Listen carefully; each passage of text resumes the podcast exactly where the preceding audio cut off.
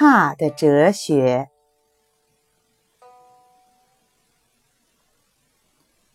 古时有一位太子，声望已经很高了，可他还要去周游列国，以提高自己的声望。这时，突然来了一个乡下老头，要求见太子。他腋下加把破雨伞，言不压众，貌不惊人，但自称可以做君王的老师，帮助君王平天下。通报以后，太子言见。这老头说：“听说你要周游列国，但就这样去不行。”你要拜我为老师，要处处捧我，在各国宴请你的时候，上位要让我坐，这样你才能成功。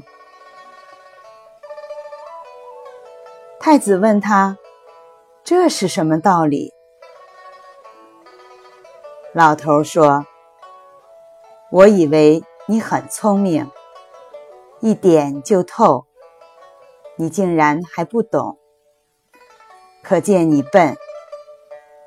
现在我告诉你，你是太子，出去绝对不会坐次要的位置，而你的声望已经这样高了，此去也不会再增加多少。如果带上我这样一个糟老头子，并处处恭维我，那么大家对你的认识就不同了。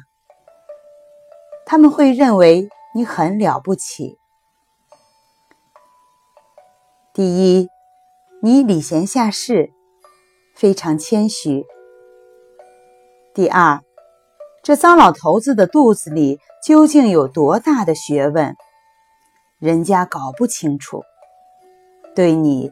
就更敬畏了。如果使各国对你产生了这两种认识，你就成功了。这位太子照他说的做，果然成功了。